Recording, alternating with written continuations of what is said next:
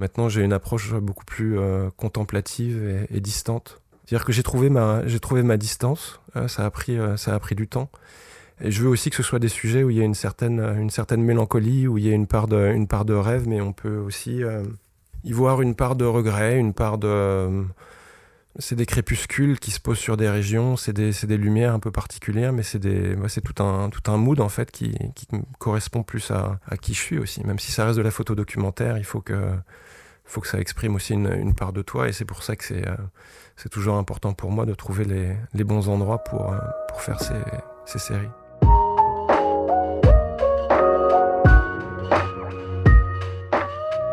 Salut, c'est Alyosha, bienvenue dans Vision.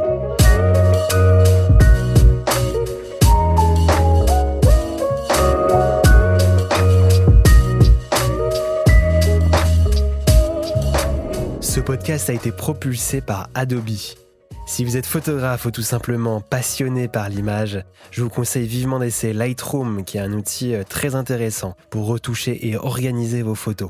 Vous pouvez par exemple ajouter un peu de saturation, dynamiser des images ternes ou enlever la distorsion. Il y a vraiment beaucoup de choses à faire avec Lightroom. On vous a mis un lien pour faire un essai gratuit dans la description. Très bonne écoute à vous.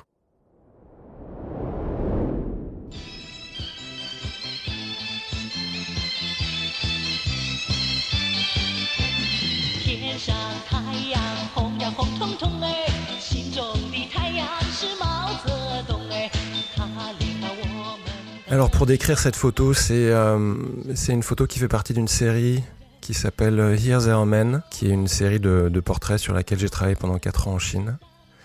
C'est des portraits environnementaux.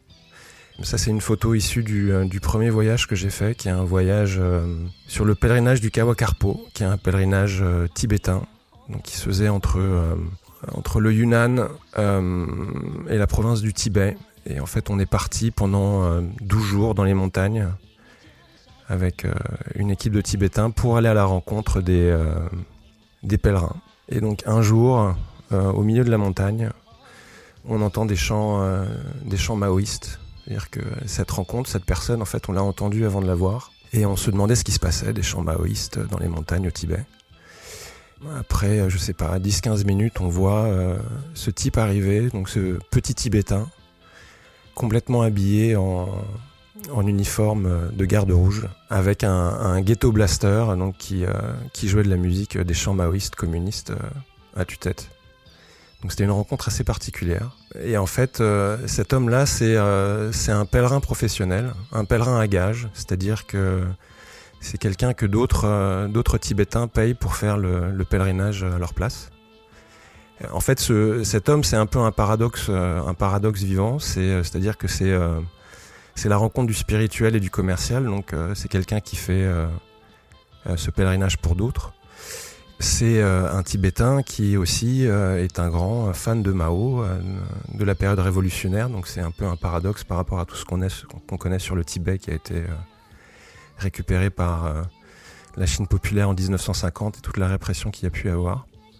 C'était quelqu'un d'assez assez formidable comme ça. Et donc j'ai voulu faire son portrait. Il n'a pas voulu tout de suite. Ça a pris, euh, je pense, une ou deux journées pendant lesquelles il a voyagé avec nous. Et un jour, on est tombé euh, sur ce lieu, ce, euh, ce, lieu sacré du pèlerinage où, où les pèlerins se, se, recueillent et déposent des, des drapeaux de prière. Donc je lui ai demandé si il voulait bien que je le prenne en photo et il a accepté. C'est un portrait de lui donc dans ce, dans ce paysage montagnard tibétain Derrière lui, on voit euh, ce qui est devenu presque une, une décharge de, de, drapeaux de prière, tellement, tellement il y en a.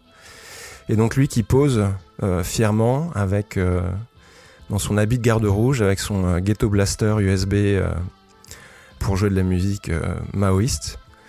J'ai voulu photographier comme ça et essayer de reproduire un peu un, un portrait, ces portraits de propagande qu'on voit dans les, dans les posters, enfin dans toute, dans toute l'imagerie communiste chinoise. Et donc c'est un portrait environnemental très central, carré, fait aussi 6, euh, que j'ai rééclairé parce que toute cette série est, rééclairée. Donc de lui qui pose euh, fièrement avec le, regard porté vers, euh, vers le lointain et avec tout cet environnement spirituel autour de lui. Donc c'est une, une, histoire assez, assez particulière et beaucoup de paradoxes, donc comme je te disais, entre le commercial, le spirituel et puis l'identité tibétaine, mais aussi ce fanatisme maoïste. Donc pour moi, c'était aussi la compréhension du fait que les choses ne sont pas aussi blanc et noir qu'on peut l'imaginer dans ces régions-là.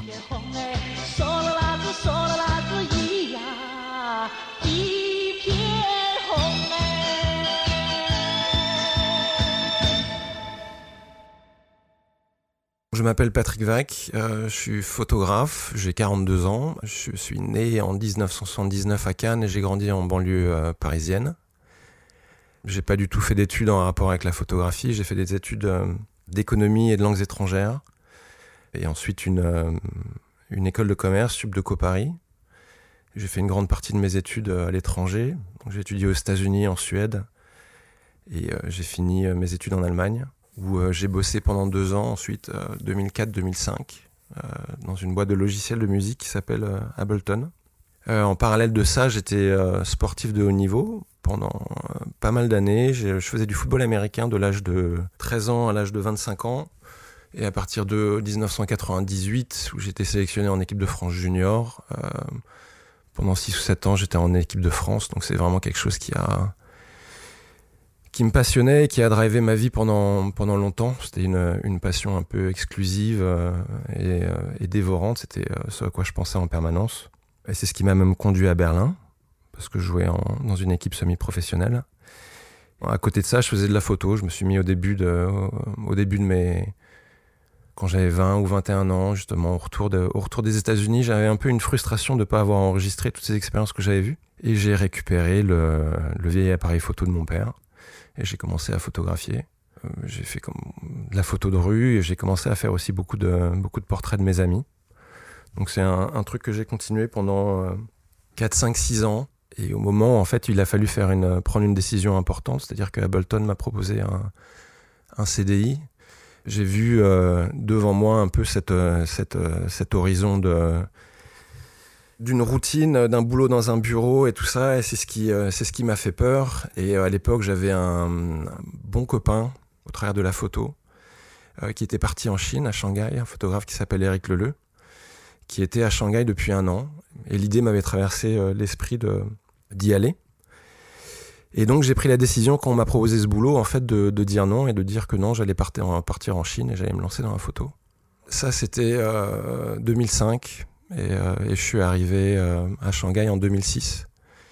Donc bien sûr, euh, j'aimais beaucoup la photo, mais pour moi, c'était aussi un moyen de de continuer cette, cette vie de voyage, cette vie de bohème que j'avais que j'avais connue en fait avec mes séjours à l'étranger, mes périodes d'études aux États-Unis, en Suède, et puis le, le, boulot à Berlin. Et je voulais essayer de, de prolonger ça, quoi, essayer de vivre, de continuer un truc en dehors des sentiers battus.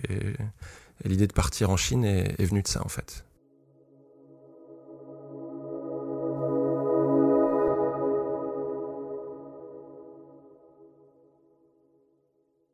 Je me rappelle pas de, l'âge que j'avais, mais je me rappelle qu'on était à Arles. Je pense que mon, père qui bossait dans la photo, euh, il bossait chez Picto, euh, m'avait emmené à Arles. Et euh, je visualise en fait la place de la République, cette fontaine. Je crois que j'étais euh, j'étais tout petit, j'avais 5, 6 ans, 7 ans peut-être. Et j'étais assis sur, euh, sur la bordure du bassin. Et en bordure du bassin, il y, a ces, il y a ces têtes de cygnes qui font partie de la fontaine et qui, qui recrachent de l'eau. Et je me rappelle d'un photographe qui était, qui était assis à côté de moi. Et à un moment, il y a eu cette lumière qui est arrivée et qui s'est déposé sur, sur la fontaine, sur sa tête de cygne. Et j'ai vu le, mec voir ça, saisir son appareil photo et faire une photo en gros plan de, de cette tête de cygne. Et j'avais trouvé ça absolument, euh, absolument génial. C'est comme si ça avait été une révélation. En fait, j'avais compris qu'il y avait quelque chose qui s'était passé au niveau de la lumière et qu'il avait compris quelque chose dans l'environnement et qu'il avait décidé de le photographier. Et moi, c'est quelque chose que j'avais pas du tout vu sur le moment, j'ai pas compris et ensuite j'ai regardé et j'ai vu qu'en fait il y avait quelque chose qui s'était passé. Et ça, avait été, ça a été un peu une, révélation que j'avais pas compris sur le moment, mais que maintenant, quand j'y repense, euh, il y avait quelque chose dans ma tête, dans un déclic qui s'était passé parce que j'avais réalisé qu'il y avait eu un moment à saisir.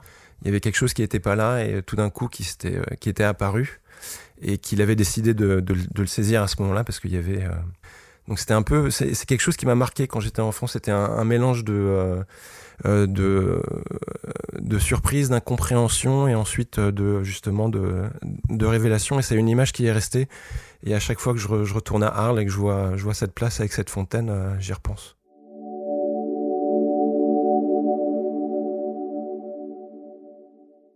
Alors en fait, j'ai commencé à faire des projets documentaires de long terme il y a environ une dizaine d'années.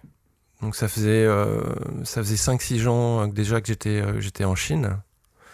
L'activité de photographe qui était euh, principalement une activité de commande, et de, la, photo de rue, mais sans projet construit, je commençais à trouver ça assez limité et je voulais justement développer des projets, une écriture, des choses, des narrations sur lesquelles je pouvais me, je pouvais me concentrer. Donc le premier long projet sur lequel j'ai travaillé, c'est cette série de, de portraits Here There Are Men, sur laquelle j'ai travaillé pendant 4 ans.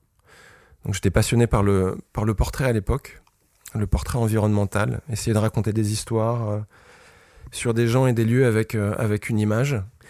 Ensuite, j'ai fait plusieurs euh, sujets documentaires de plus courte durée sur, dans les régions tibétaines, en Mongolie intérieure, à Shanghai, sur la jeunesse shanghaïenne.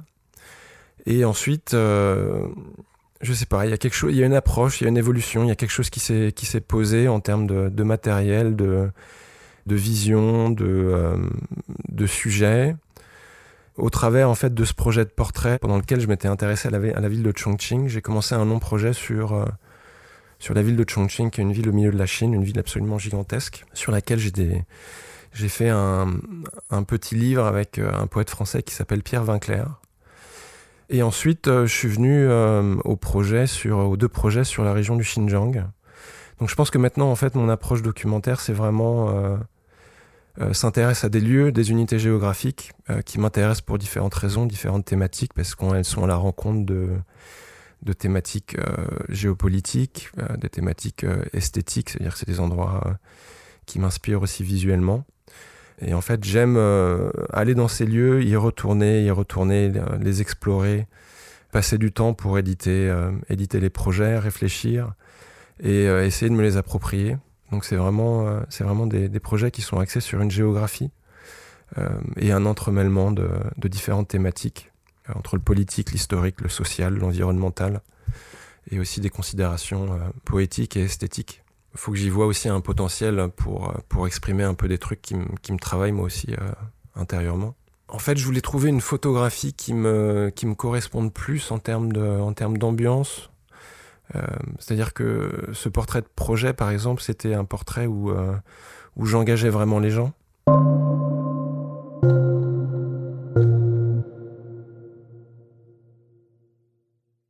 Alors j'ai énormément d'influence. Ensuite, euh, je me pose toujours des questions sur le fait que, euh, tu vois, est-ce que le fait que je sois un inconditionnel de, blues du Mississippi ou des films de Jim Jarmusch va vraiment avoir une influence sur euh, ma photographie J'en suis pas sûr. Donc je préfère parler en fait plus de, de trois livres qui m'ont vraiment influencé, trois projets sur sur la Chine, qui sont The Long River de, de Nadav Kander le projet euh, Fantôme Shanghai de Greg Girard sur la ville de, Shanghai et euh, Chinese Interiors, qui est un, projet de Robert van der Hilst, un photographe euh, hollandais. Donc c'est trois séries documentaires sur la Chine, donc qui ont été réalisées par des par des étrangers. C'est aussi quelque chose qui m'a qui m'a vraiment décomplexé parce que souvent on s'imagine que c'est difficile en tant que qu'outsider de, de, documenter une région, mais pour moi, ça a été euh, justement réalisé que la série Nadav Kander a été réalisée en cinq voyages de deux semaines.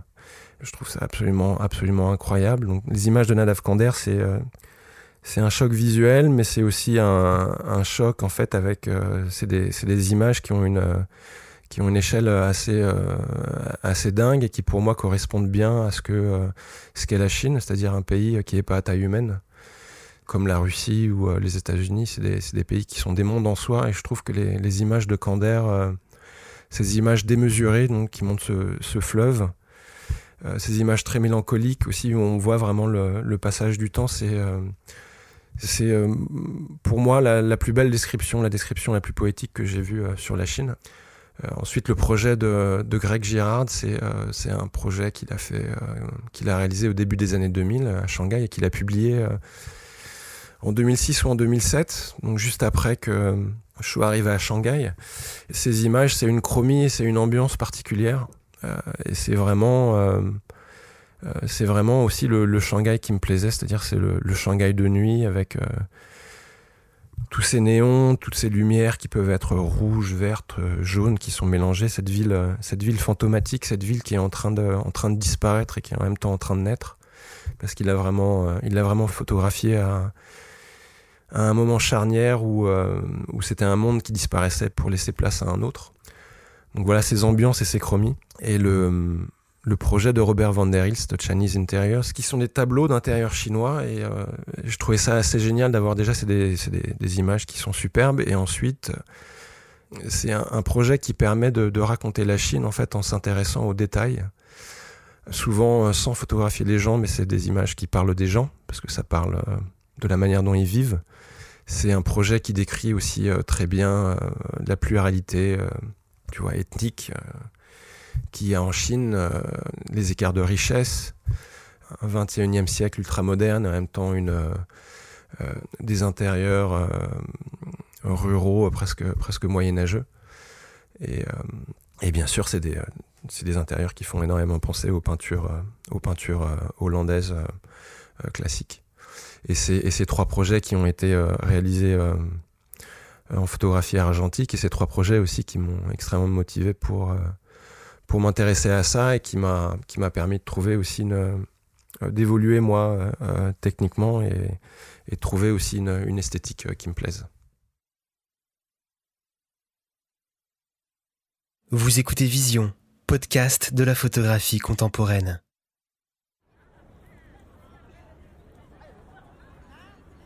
Ma première impression en débarquant à Shanghai, c'est que j'étais complètement, complètement perdu. J'étais arrivé euh, de manière euh, très naïve en Chine en général, bon bien sûr avec des, ambitions de photographe, alors que euh, je me suis très vite rendu compte que je n'étais pas du tout photographe et que j'avais tout un métier à apprendre. Mais pareil, j'étais arrivé de manière un peu prétentieuse en me disant ça fait déjà des années que je suis à l'étranger, donc je suis un peu vacciné sur sur le dépaysement et mais je suis arrivé dans un j'étais complètement paumé. Complètement paumé d'un point de vue linguistique, d'un point de vue culturel vraiment l'impression de débarquer dans, dans, un autre, monde dans lequel j'avais aucun repère et euh, où il fallait, euh, un peu tout reconstruire. La manière dont tu interagis avec les gens, la manière dont, euh, la ville fonctionne, enfin que ce soit, tu soit au niveau, au niveau professionnel, mais aussi au niveau humain, même au-delà de la barrière linguistique. Six premiers mois où j'étais vraiment complètement paumé. Six premiers mois aussi où je squattais sur le, sur le canapé de mon, de mon pote parce que j'avais, j'avais pas un rond et euh, donc voilà, donc un grand moment, un grand moment de, solitude. J'étais parti un peu la fleur au fusil en me disant euh, je vais devenir quartier Bresson, je vais faire des photos euh, de reportages dans les rizières et tout ça. Donc si tu veux, j'étais j'étais parti avec un, une image très très naïve de, de la d'une Chine un peu qui est véhiculée dans les dans les expositions photos et tout ça qu'on voit. Et j'ai débarqué dans une dans une ville ultra moderne, mais en même temps complètement complètement étrangère et incompréhensible. Donc, euh, un premier sentiment et une première période de, ouais, d'être complètement, complètement paumé.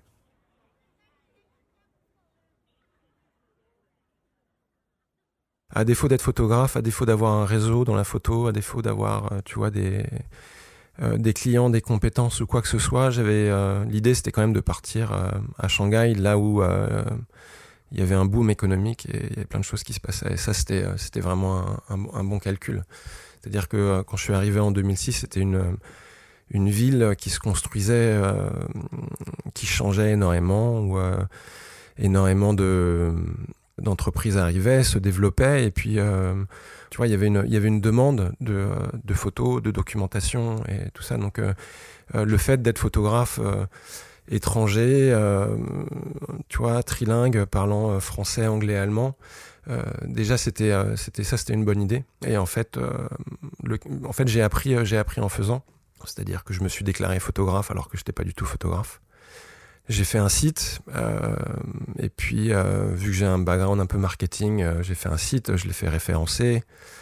et voilà, enfin pendant six mois, j'ai pas eu, j'ai pas eu de boulot. Je me suis fait des, des, contacts sur place. Donc en fait, mes premiers boulots, ça a été de, faire de la, photographie dans les boîtes de nuit euh, chinoises.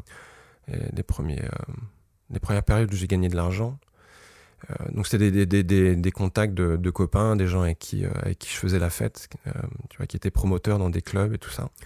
Et c'est mes premiers boulots. Donc j'avais une résidence photographique dans un, un, grand club sur le Bund et c'est comme ça que j'ai commencé à avoir un, revenu régulier.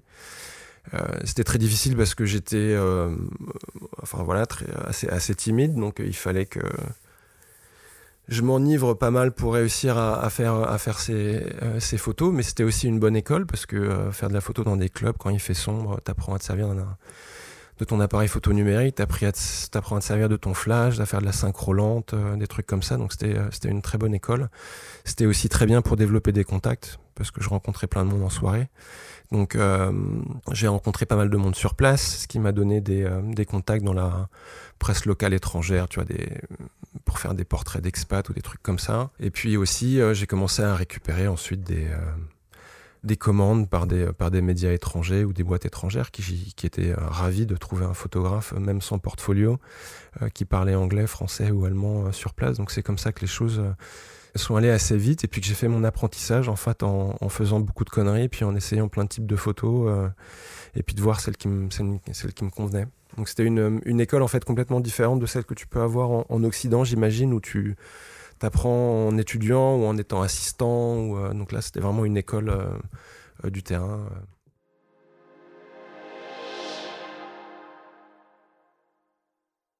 En fait, en 2016, ça fait 10 ans que je suis en Chine. Ça fait plusieurs années que je travaille sur des projets documentaires. Et c'est une période aussi où je commence à me poser la question de, de, quitter la Chine. Donc je veux réaliser un dernier, un dernier projet en Chine, mais je veux réaliser un, un projet en Chine sur une, région de la Chine qui ne ressemble pas à la Chine. Donc pas en fait retomber dans les, stéréotypes visuels euh, de la Chine de l'Est ou du centre qui, se développent à cette période-là à partir de 2014, c'est le lancement de la Belt and Road Initiative, euh, de la politique euh, des nouvelles routes de la soie de, Xi Jinping. Donc on parle énormément de, l'ouest euh, chinois et de, la, région du Xinjiang. Et c'est aussi en fait une période où je discute beaucoup avec un ami euh, qui s'appelle Dan Kin, qui, euh, qui enseignait à New York University à, à, Shanghai, et il enseignait un cours de littérature comparée où il comparait en fait la conquête de l'Ouest américaine avec la conquête de l'Ouest euh, chinoise. Et euh, ça m'a vachement intéressé, parce que aussi j'avais une relation personnelle avec les États-Unis, que euh, tu vois, euh, au travers des films, de la musique, euh, des road trips que j'avais fait aux États-Unis, cette idée de, conquête de l'Ouest et de l'Ouest américain, c'est un truc qui me, touchait pas mal. L'idée a germé d'essayer de, retrouver cette, cet Ouest américain dans l'Ouest de la Chine, essayer de voir si je pouvais retrouver un peu cette euh, Manifest Destiny, cette, euh, cette euh, mythologie messianique américaine de la conquête de l'Ouest, s'il y avait quelque chose, un, un pendant en fait chinois qui se développait avec ces, nouvelles routes de la soie. Et, comme je te disais avant, en fait, quand, je travaille sur des, projets, j'aime bien qu'ils soient euh, à l'intersection de différentes thématiques. Donc je trouvais ça passionnant en fait de, parler d'un sujet qui me touche par rapport à mon histoire personnelle, qu'il y ait une thématique géopolitique avec les nouvelles routes de la soie, et puis euh, d'aller dans une région où euh, il y, y, a des problématiques sur les, les, énergies fossiles, sur la répression des Ouïghours. Même en 2016, même si euh, développait pas encore l'univers concentrationnaire, on était déjà au courant que tu avais quand même une répression des minorités. Donc je suis parti avec cette idée en fait de, euh, de faire cette comparaison. Euh, donc je pars en 2016, je fais un premier voyage avec, euh, avec mon ami et poète Pierre Vinclair. Et je trouve la région absolument passionnante et je trouve, comme je dis dans la préface du livre, en fait une, une région qui est au précipice de, au précipice de l'histoire, c'est-à-dire que tu sens que c'est un, monde qui, va disparaître. Les vieilles vies ouïghours sont en train d'être détruites, euh, une présence policière euh, omniprésente euh, partout, ségrégation économique, euh, les, industries qui créent de la richesse, c'est-à-dire le pétrole ou la construction, où il n'y a que des Chinois RAN, qui sont des migrants de l'intérieur en fait. Et puis les Ouïghours qui travaillent simplement dans des, dans des champs de coton, qui font des... Donc si tu veux, il y a, y a quelque chose à raconter. Donc j'y retourne euh, 2016-2017. En fait, j'y passe, euh, j'y retourne euh, quatre fois. J'y passe, j'y passe deux mois pour raconter cette conquête de l'Ouest chinoise avec tout ce que ça, ça amène d'espoir pour, pour les Chinois Han qui immigrent et, tout le désespoir, en fait, la misère que ça, peut, que ça raconte aussi pour pour ces minorités turciques, ouïghours, kazakhs et tout ça qui sont dilués petit à petit euh, par euh, ces masses, euh, ces masses migrantes et qui, sont, qui subissent en fait la, ségrégation économique. Et voilà, après, mon, après plus de deux mois, deux mois et demi passés dans la région pendant un an et demi, je pense que mon, je pensais que mon sujet était, était fini, que ça racontait déjà en fait le crépuscule sur cette région et puis ce qui s'y passait. Et puis en 2018 sortent les, les premiers articles et puis les, tu vois les premières photos des, camps de concentration qui sont, euh, qui sont en train de s'y développer. Et là, je suis euh, absolument horrifié. Et c'est un, peu prétentieux de dire que j'ai eu l'impression que c'était mon devoir d'y retourner, mais je, je me dis qu'il faut en fait que je mette à jour mon projet et que euh, parce que j'ai déjà passé beaucoup de temps, parce que je parle chinois, parce que j'ai déjà des photos à montrer, tu vois, je, je me dis qu'il faut que j'y retourne pour, pour documenter en fait euh, l'évolution euh, l'évolution de la région. Donc la première série à Haute-Ouest qui est du moyen format argentique, qui est très paysagiste, qui est très contemplative. En fait là je, je, repars en 2019, donc je repars en janvier 2019 pour un premier voyage de deux semaines, et ensuite un deuxième voyage euh, de deux semaines et demie en novembre 2019. Et je sais que je pourrais pas faire le même travail, je sais que je serai suivi, je serai que on va scanner mes, mes bagages dix fois par jour, donc je vais pas partir avec 50 euh, pellicules argentiques et tout ça. Donc je pars, euh, je pars en numérique et je pars avec en fait l'intention de faire un, reportage beaucoup plus traditionnel sur la communauté ouïghour sous la répression et puis aussi essayer de montrer ce qui a changé dans le paysage. Et puis là, j'arrive dans, un autre monde, c'est-à-dire que la, la, région a, complètement changé. Les paysages ont complètement changé parce que tous, les, tous les symboles musulmans, ont été retirés du paysage, toutes les mosquées sont, sont fermées, les femmes sont plus voilées. La présence policière a été euh, multipliée par deux ou trois, ce que je pensais pas être possible. Mais que, donc, tu vois, j'avais quitté une région qui était euh, surveillée, et là j'ai l'impression de débarquer en fait dans une prison à ciel ouvert. Donc, euh, la jeunesse du, du, projet, en fait, c'est ça, c'était que j'étais parti pour. C'était un peu un élan romantique sur la conquête de l'Ouest. c'était devenu un sujet sur une région le développement du Far West euh, chinois et puis aussi la répression ouïghour. Et ensuite, j'y suis reparti pour, euh, pour le mettre à jour avec une région qui montre comment on, enferme, euh, comment comment il y a un génocide qui s'est mis en place. Et puis comment la, la, région a radicalement changé et n'est plus ce qu'elle était dans l'espace de, en l'espace de deux ans.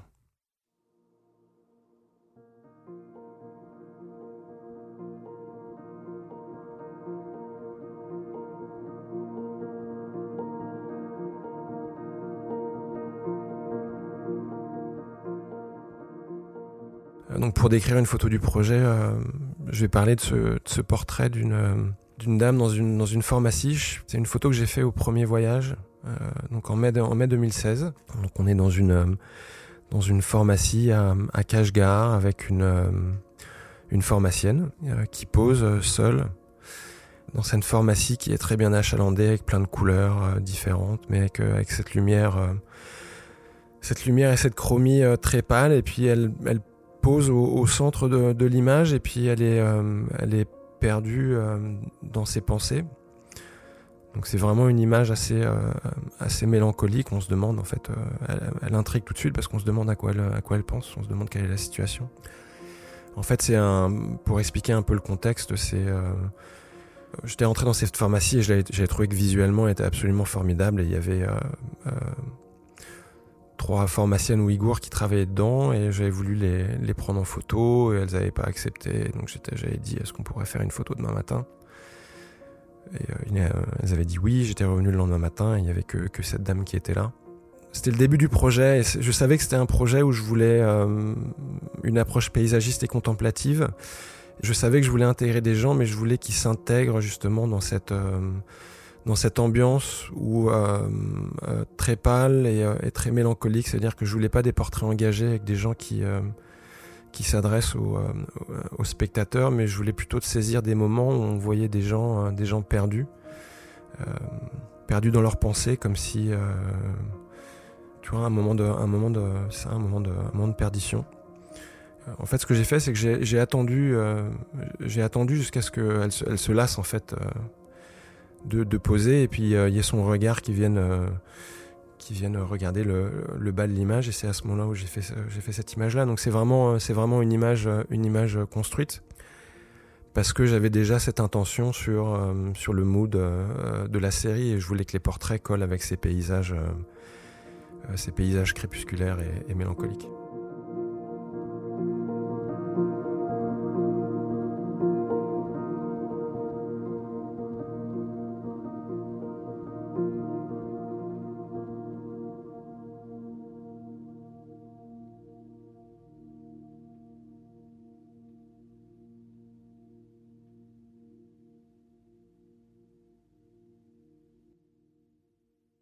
Donc en 2017, euh, je quitte la Chine, donc après avoir fini le, projet Out West. Donc je rentre, euh, je rentre me réinstaller à Berlin euh, en juillet 2017 et le dernier voyage pour, pour Out West, c'était en, avril ou en mai, en mai 2017, jusqu'à l'arrivée du, du Covid.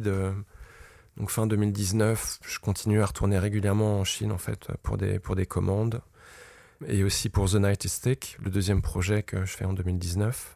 Donc les deux, projets sont, euh, sont pas mal publiés.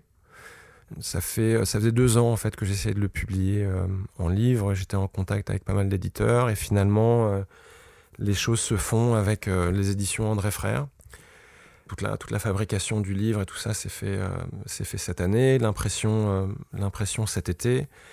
Et on, commence à travailler sur sur la sortie, euh, tu vois aussi cet été au mois d'août. Et donc il y a euh, il y a Kodak qui, euh, enfin le, social media manager de, Kodak qui, qui repère le projet et qui me dit, je trouve que le projet est super et j'ai envie d'en parler. donc parce que c'est un projet qui est, qui shooté en argentique sur Kodak. Donc il, il me dit, euh, fais un choix de, de 10 images et puis écris, écris-nous un texte pour le post. Euh, et l'Instagram de Kodak, c'est quand même 900 euh, 000 followers, donc c'est quand même énormément de visibilité. Donc j'écris un texte qui est bien sûr politique, avec mes opinions sur ce qui se passe dans la région. il le poste tel quel.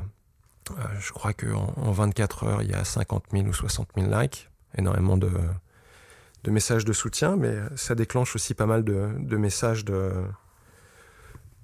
de haine vis-à-vis de, nationalistes chinois, enfin de, gens qui ne croient pas que la situation au Xinjiang, au est comme ça. Donc euh, Kodak prend peur, euh, décide d'effacer le poste et, euh, aussi ils font un message d'excuse. Ils postent un message d'excuse à la place en disant que l'Instagram de, de Kodak n'est pas une plateforme politique, euh, le texte qui avait été écrit, c'était simplement euh, mes opinions et qui, euh, en fait, il s'excuse platement devant les, gens qu'ils ont offensés en Chine et, devant le, gouvernement chinois. Donc, et en fait, ils sont, ils sont pas rendus compte qu'ils allaient, ils allaient se mettre dans la merde en fait 100 fois plus en faisant ça parce que c'est comme si ils ils s'auto-censuraient en fait pour ne, pour des intérêts économiques, intérêts économiques en Chine. Donc, ça crée vraiment une vague de une vague d'indignation qui a généré énormément de, messages de, soutien pour le livre. Euh, ensuite, euh, pas mal de messages aussi euh, d'insultes, on, enfin, on me traite de, de menteur, d'opportuniste et tout ça. Mais quand même majoritairement des, messages de, soutien. Et puis ça a créé quand même une, une visibilité pour le projet et le livre absolument inespérée. Vis-à-vis de, de, Kodak, moi ce que j'en pense, c'est que je comprends très bien. En fait, c'est une situation à laquelle, je suis habitué parce que le, sujet de la Chine, la, la polarisation en fait euh, euh, du monde entre euh, l'Occident et la Chine, ce qui se passe au Xinjiang, ce qui se passe avec Taïwan, ce qui se passe avec Hong Kong, en fait, tout est ultra politique. Et que, en fait, les, grandes entreprises qui ont des, fournisseurs en Chine ou qui pour, qui le marché chinois est ultra important, elles essayent de ne euh, pas se positionner par rapport à ça. Et euh, à part si elles sont mises euh, le dos au mur. donc en même temps, moi j'ai été extrêmement déçu, mais en même temps, je comprends parce que elles sont prises en tenaille dans un monde globalisé, dans des, tu vois, des impératifs économiques entre, entre les marchés occidentaux et le marché chinois, qui sont des marchés dont elles peuvent pas se passer.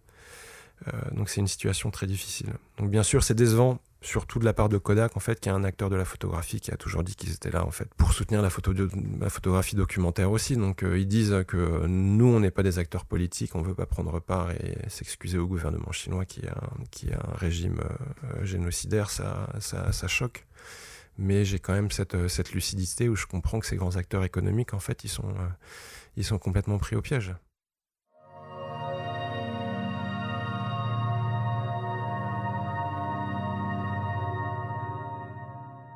Récemment, euh, mes projets ont, une approche, ont une approche politique. Ouais.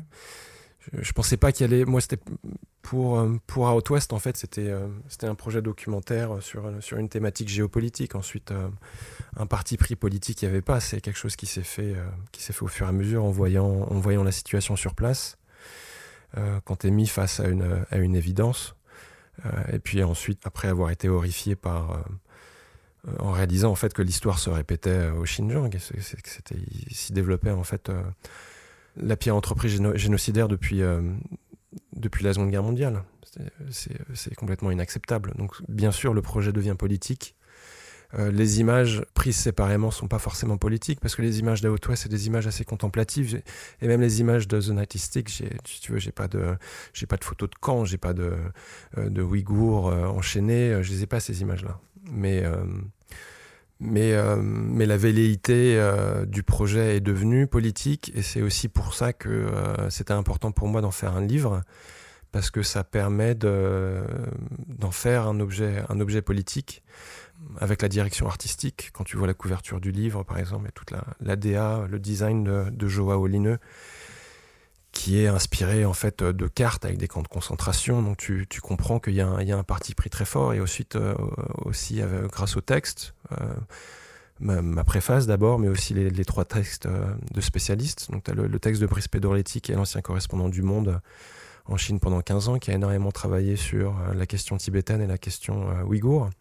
Donc qui parle de la répression actuelle et de la difficulté en fait de documenter une répression qui n'est pas visible et ensuite un texte de, euh, de, Rémi Castet, qui est un des grands spécialistes français de la région et des routes de la soie, euh, qui explique en fait euh, le rôle central de la région du Xinjiang dans les nouvelles routes de la soie, son rôle pivot et puis aussi tout, le contexte historique. Et puis ensuite il y a le texte de, Drew Gladney, qui est un, professeur d'anthropologie américain, qui est un spécialiste de l'islam en Chine et aussi euh, des routes de la soie et des, euh, et des Ouïghours et qui, euh, qui parle du génocide, de la jeunesse de, ce génocide, pourquoi il a été mis en place et en fait les risques que ça fait causer au, régime de Xi Jinping. donc, si tu veux, le, les images prises séparément sont pas politiques, mais le, le, projet est devenu politique au fur et à mesure, et le fait d'en faire un livre et de lui donner justement un, angle. C'est aussi la, forme livre, c'est ça permet de euh, d'étayer en fait le propos et de, faire ce que tu peux pas faire quand tu as une as une publication dans la presse avec quelques images ou quand tu as une expo avec euh, avec une dizaine d'images dans une galerie. C'est euh, c'est construire ta narration photographique, vraiment montrer pour moi l'évolution de la région au travers des, des, deux projets et puis étayer ton propos en fait avec texte et, visuellement. Donc non, est-ce que toutes mes images sont politiques? Non. Ensuite, moi, sur les deux projets que je fais maintenant, je travaille sur un, un projet qui s'appelle Minor Differences en, Bosnie, qui est aussi, euh, qui est aussi euh, un projet politique, mais tous mes projets ne seront pas politiques. Ensuite, il y a des gens qui vont me dire que toute, euh, toute image est politique. ça, je ne sais pas. Vous écoutez Vision. Suivez-nous sur Instagram pour plus de news et de photos. J'ai deux projets en cours actuellement. J'ai Minor Differences qui est un, projet en, Bosnie que j'ai commencé en 2019 et puis euh, un deuxième projet qui s'appelle euh, Azov Horizons euh, sur la mer d'Azov, qui est cette, extension de, la mer Noire entre la Russie et l'Ukraine. Le projet Minor Differences, c'est c'est un projet que j'ai commencé en, à Mostar, en fait, où j'ai fait deux premiers voyages dans cette ville de, Herzégovine, qui est une ville divisée en fait depuis, la guerre. C'est-à-dire que T'as la Neretva qui, qui passe au milieu de la ville, et puis maintenant, euh, dans cette ancienne ville cosmopolite, t'as euh, les, Croates catholiques d'un côté et euh, les musulmans bosniaques de l'autre. Donc à l'origine, en fait, je voulais, je voulais parler de la Bosnie en prenant euh, comme toile de fond euh, cette ville-là et je me suis euh, rendu compte que ça allait être trop, trop étriqué comme, comme environnement. Donc j'ai élargi le, projet à toute la Bosnie. j'ai fait six voyages maintenant. Donc les quatre derniers voyages, c'était des, longs road trips de, deux semaines à travers le pays à chaque fois avec, avec des, des thématiques un peu différentes. Et c'est un projet sur, euh, sur énormément de choses. C'est un, c'est, euh, un projet en fait sur, euh, sur la mémoire, sur la géopolitique de la mémoire, sur le fait que depuis la guerre, en fait, c'est un, c'est un pays en fait où il y a différentes réalités. Il faut comprendre un peu l'histoire, l'histoire de la guerre et puis les, les, accords de Dayton qui ont, qui ont divisé le pays en fait entre la République serbe de Bosnie et la Fédération. C'est-à-dire que tu as en fait deux entités à l'intérieur d'un même pays qui sont presque euh, monoethniques maintenant. C'est-à-dire que la Bosnie, qui était euh, le pays euh, le plus cosmopolite de l'ex-Yougoslavie, où il y avait des, Serbes orthodoxes, des, musulmans bosniaques, des, catholiques croates qui vivaient en bonne harmonie maintenant en fait ont été répartis euh, sur, les, sur les lignes euh, du front en fait qui ont été décidées à l'armistice. Chaque entité en fait a sa vision de l'histoire vit dans une réalité différente. Et en fait, la question que je me pose, c'est comment est-ce que tu peux construire un pays quand les communautés en fait sont, sont divisées dans leur, dans leur vision de l'histoire, dans leur narration nationale? Il y, y, a un problème en fait de, de reconstruction et pourquoi en fait ce pays 25 ans après la fin de la guerre n'arrive pas à se reconstruire? Et en fait moi c'est un, un, sujet qui me touchait aussi un peu personnellement parce que euh, les premières images euh, quand j'étais adolescent en fait de un peu de mon arrivée à l'état adulte et un peu la compréhension du monde quand j'avais euh, tu vois 12 13 ans c'est les images de la guerre. Et je me rappelle en fait très clairement avoir vu ces images de, de prisonniers dans des camps complètement décharnés, d'avoir vu ces images en couleur et euh, à l'époque, je comprenais pas comment c'était quelque chose comme, quelque chose comme ça. Pourquoi ces images étaient en couleur alors que c'était des images qui devaient appartenir au passé, à la Seconde Guerre mondiale Et comment, euh, dans l'Europe dans laquelle je vivais, des choses comme ça pouvaient se produire. C'était un, moment aussi qui m'a vraiment marqué. Et en fait, pendant que j'étais en Chine, beaucoup de mes amis euh, étaient issus des, anciens pays de la, issus de l'ex-Yougoslavie. Et ils avaient énormément de, de conversations historiques sur le pays, euh, ce, que, ce que les Balkans étaient devenus. Et en fait, ils s'entendaient pas sur plein de choses, mais ils s'entendaient sur le fait que euh, la Yougoslavie, c'était en fait, un pays formidable, c'était une utopie, et, euh, qui a été complètement détruite par des ambitions personnelles de d'autocrates, par le qui avaient utilisé le nationalisme et la religion, en fait, qui sont des, tu vois, des, des relais éternels dans la région des Balkans pour, pour mettre, dresser les gens les uns contre les autres. Et donc ça a réanimé en fait des images de, de mon adolescence et tout ça. Et euh, vu que je, je, rentrais en Europe, en fait, je voulais euh, euh, parler de ça, du, nationalisme en Europe, et je voulais trouver un sujet en, en, Europe qui me touche et qui parle en fait du, du fait que l'utopie européenne et tout ça en fait n'était pas quelque chose de, de donné, et que c'est quelque chose qui pouvait qui pouvait s'écrouler et en fait euh, utiliser euh, ce microcosme euh, bosnien pour parler de choses plus universelles sur la, création d'un pays et d'un vivre ensemble. Voilà, donc en fait j'utilise j'utilise la Bosnie pour parler de ça et puis en travaillant vraiment sur la mémoire et en fait comment la mémoire façonne le paysage.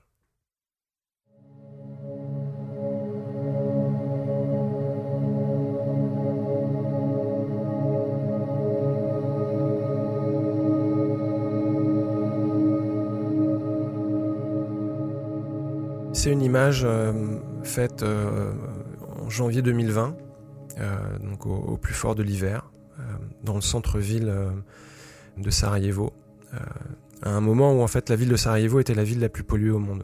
En fait, la, ville de Sarajevo, c'est une ville qui est dans une, dans une cuvette qui est entourée de montagnes. C'est un, une ville où les, les gens se chauffent énormément encore au charbon. Donc il y a une, une pollution absolument dingue en hiver.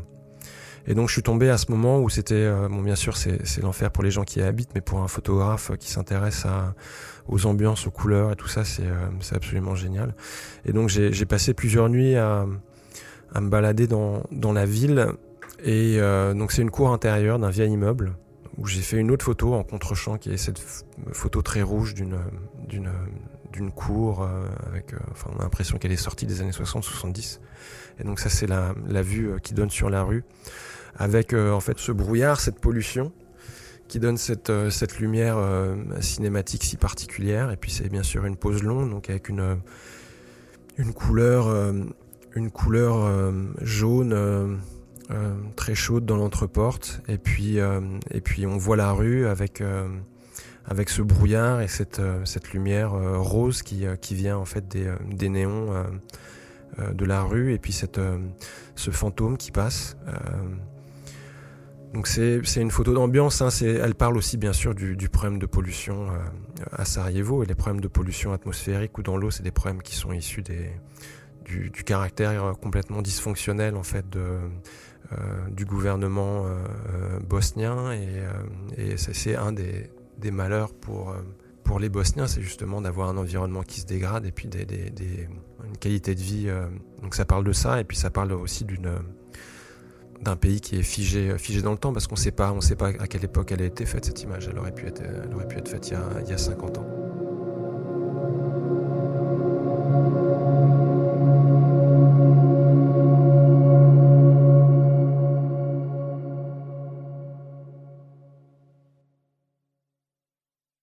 L'utilisation de la pose longue, c'est quelque chose d'assez récent. C'était euh, d'un point de vue technique, en fait. Euh, je voulais, euh, ralentir mon, process et puis plus construire mes images. Aussi être indépendant de l'heure de la journée. Travailler aussi avec des, des chromies. en fait, plus ça va, plus, je travaille en, fin de journée.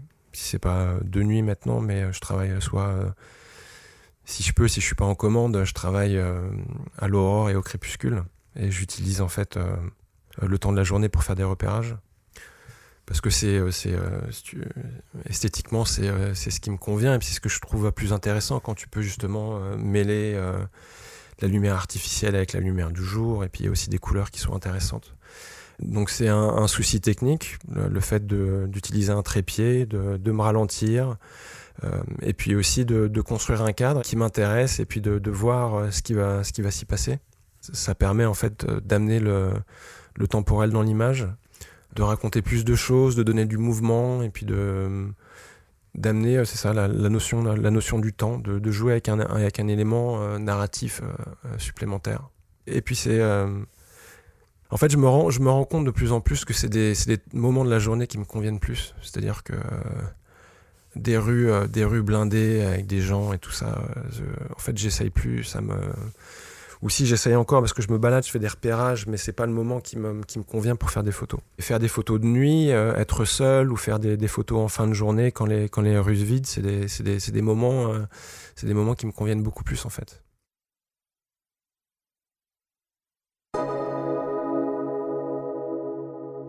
Je fais toujours beaucoup de beaucoup de portraits à la volée, mais en fait, euh, au final, euh, c'est pas les c'est pas les images généralement que je choisis euh, dans les séries.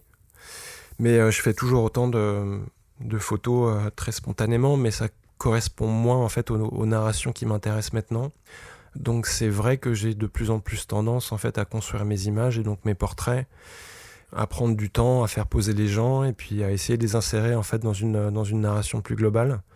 Donc, comme je te disais sur, euh, sur Out West, par exemple, je voulais qu'il y ait une, euh, une concordance de la narration entre, euh, entre les paysages et les portraits. Et ça, tu peux pas, tu peux pas les faire à la volée. Ou, euh, donc oui, j'ai de plus en plus tendance à, à, diriger les gens et à les, à les construire. C'est pour ça que je fais pas de, je fais pas du, je dis pas que je fais du journalisme. Je fais, de la photographie documentaire, mais c'est très souvent, c'est très souvent de la, de la reconstruction, de la mise en scène pour faire un, le, un, le storytelling qui euh, qui m'intéresse. Ensuite, tout dépend des situations. Des fois, il y a des, il y a des situations où l'image est là et je la saisis. C'est aussi pour ça que euh, même si je travaille au moyen, format argentique, je travaille quand même avec des appareils photo qui sont très, euh, très faciles à utiliser, Mami A6, Mami A7 ou Pentax 6.7, euh, qui me permettent quand même de, de, de saisir des trucs.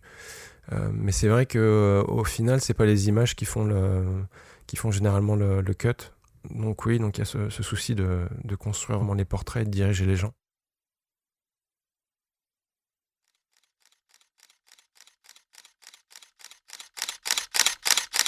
Mon rapport au temps et ma photo, en fait, c'est vu que j'ai différentes activités euh, euh, photographiques, il est, vraiment différent euh, suivant mon, activité. Sur, c'est un grand luxe en fait de pouvoir travailler sur ces, commandes et puis de pouvoir aller quelque part et retourner. Et en fait, je suis complètement incapable de maintenant où j'ai plus envie de, construire une narration, si tu veux, en faisant un voyage d'un mois. En fait, j'ai jamais été même capable, moi, de voyager pendant, pendant un mois ou deux mois. Moi, en fait, déjà, ma, mon idée du voyage, c'est surtout euh, aussi de m'incruster dans les endroits. C'est pour ça que j'ai vécu en Chine pendant 11 ans et que là, je vais m'expatrier, euh, m'expatrier en Russie. Mon idée du voyage, c'est pas, c'est pas traverser, c'est, euh, c'est rester quelque part et puis aussi y retourner. Et d'un point de vue photographique, en fait, quand tu travailles au long terme comme ça, c'est de, euh, de pouvoir regarder tes images et réfléchir, affiner la narration, faire des recherches, savoir ce que tu veux photographier. Donc c'est euh, aussi un grand luxe et c'est euh, c'est ce que je me permets sur les projets documentaires. Et si tu as, si une bourse qui te permet de le faire, c'est génial. Ensuite, bien sûr, sur des commandes corporate, c'est tu as une deadline, tu as un brief. C'est un exercice euh, qui me plaît aussi beaucoup quand c'est euh, des clients et puis des, des, commandes qui me plaisent. Si tu veux avoir un cadre bien défini, c'est euh, très libérateur aussi. Donc c'est quelque chose qui me plaît aussi, même si c'est un exercice complètement différent. et puis ensuite les commandes de presse, c'est un rapport au temps qui est complètement différent parce que généralement c'est extrêmement frustrant parce qu'on te demande de, traiter d'un sujet en une après-midi, en une journée ou en deux jours, un truc qui mériterait d'être traité en deux semaines et t'as l'impression de survoler quelque chose. Euh, donc c'est pour ça aussi qu'il y a beaucoup de photographes dont les projets documentaires de long terme euh, naissent, tu vois, à l'origine avec une commande et ensuite ils, décident d'y retourner parce qu'ils voient qu'il y a quelque chose à approfondir. Euh, moi, c'est pour mes, pour mes, pour mes projets, ça s'est pas passé comme ça, mais c'est des échelles complètement différentes. Ensuite, je les, je fais. Ensuite, il y a des trucs dans lesquels je me, je me plais beaucoup plus, d'autres moins. la commande de presse, c'est assez frustrant, mais c'est aussi un exercice. et puis, c'est, c'est, un métier. Hein. C'est pour ça que tu as des mecs qui le font bien, tu vois, qui font des beaux projets documentaires qui sont incapables de, te faire une commande en une journée ou deux journées. Donc c'est euh, quelque chose aussi que j'aime pour un exercice, mais qui peut être frustrant.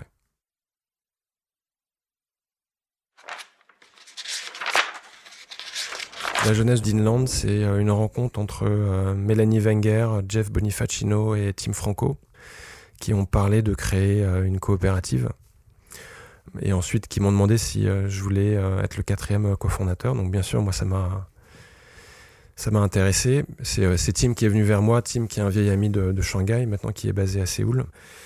L'idée, c'est que c'était créer une structure en fait qui soit entre le collectif et l'agence, qui regroupe des, photographes documentaires au long cours, qui travaillent sur des sur des sujets donc documentaires sur plusieurs années et donc qui ont des écritures euh, esthétiquement un peu différentes, mais en fait qui ont des ambitions documentaires et qui ont une, euh, une, euh, méthodologie de travail, de, de recherche, et ensuite d'approfondir un sujet et tout ça, et donc de, de, les réunir et de, leur, de créer une structure qui à laquelle on contribue tous et qui nous permettra en fait de mettre en valeur ces écritures et puis de, créer une espèce de, c'est un gros mot, mais une espèce de marque, en fait, de, avec, euh, avec un ADN, cet ADN euh, au long cours documentaire. Et donc voilà, c'est en fait, c'est créer un outil euh, fait par les photographes pour les photographes qui nous permet de, d'avoir une directrice qui est Ariane Kovalevski, qui fait un boulot formidable, qui est basée à Paris et qui travaille pour les 14 euh, photographes d'Inland. Donc à l'origine, on voulait, euh, on devait être 13, mais là on a fait un appel à projet. Enfin, on a nommé, un, on était 11 à un moment. On a fait un, on a, nommé un photographe dont on aimait beaucoup le travail, qui s'appelle euh, Cyril Abad, et on a fait un, appel à candidature pour le, pour trouver le 13e larron ou larronne.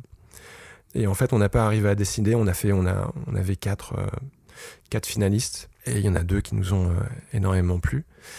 Euh, qui sont euh, Myriam Abdelaziz et euh, Jens Schwartz. Donc Myriam Abdelaziz qui est une photographe franco-égyptienne et américaine, qui va avoir trois passeports, qui est basée à New York depuis dix ans, qui fait un travail documentaire axé sur le portrait, qui fait un travail superbe et super intéressant. Et Jens Schwartz, qui est un, un, photographe allemand qui est basé à Munich, qui enseigne aussi, qui est un photographe plus expérimenté que nous tous et qui apporte vraiment quelque chose, euh, un professionnalisme mais aussi une vision de l'industrie photographique parce qu'il est, passé comme moi par l'agence, l'agence Life et d'autres, d'autres collectifs et tout ça, et qui a un boulot superbe, super intéressant aussi, notamment en Irlande du Nord. Et donc voilà, on les a, on les a pris tous les deux. Donc maintenant on est on est 14 et Inland, c'est une plateforme pour faire parler de notre travail et puis montrer que euh, on se concentre vraiment sur des projets euh, euh, recherchés et, photographiés sur le long cours.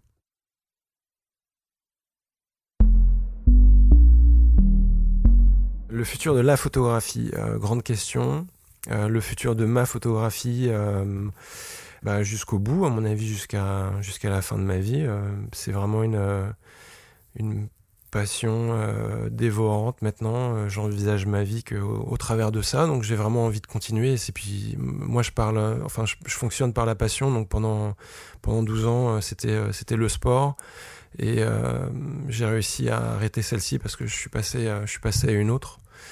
Et donc c'est, j'ai la chance que c'est un métier passionnant et que je m'imagine pas arrêter un jour et puis continuer jusqu'à ce que je pourrais, je pourrais me déplacer et tout ça continuer des projets documentaires et puis euh, continuer l'équilibre euh, qui m'a soutenu euh, jusqu'à maintenant, c'est-à-dire jongler entre des, des commandes institutionnelles, éditoriales et puis les projets vraiment documentaires qui me tiennent à cœur. Si je pouvais dédier mon temps que à ça, je serais vraiment, je serais vraiment ravi. Mais bon, c'est pas, c'est pas possible. Hein. Il faut un peu, il faut un peu faire tout ce que tu peux faire dans différents domaines pour pouvoir euh, maintenir ton économie. Euh, ensuite, l'avenir de la photographie. Euh, moi, je suis plein d'optimisme pour la photographie en général parce que je trouve qu'il y a un dynamisme créatif hors du commun dans la photographie. je découvre tous les jours des photographes absolument formidables. Ensuite, c'est difficile économiquement. Il faut qu'on ait tous à se battre pour des publications dans quelques magazines, quelques bourses donc c'est vraiment difficile. Il faut. Euh, j'ai l'impression que ça, ça démotive pas non plus euh, plein de jeunes photographes de, de se lancer, d'essayer. Donc euh, donc c'est bien, mais c'est vraiment difficile. Je pense qu'il y a beaucoup de photographes plus âgés qui se rendent pas compte à quel point à quel point c'est difficile maintenant. Déjà c'est plus possible de, de, vivre que de la presse. Il y en a peut-être, ça se compte sur les doigts de la main. donc il faut savoir faire plein de choses.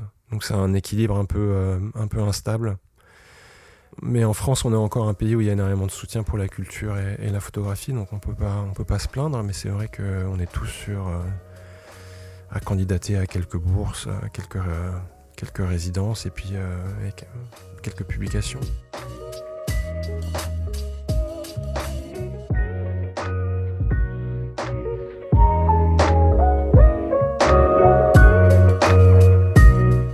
Merci d'avoir écouté Vision. Si le podcast vous a plu, abonnez-vous et partagez-le autour de vous. Laissez-nous une note et votre avis. Ça nous aide beaucoup. À bientôt.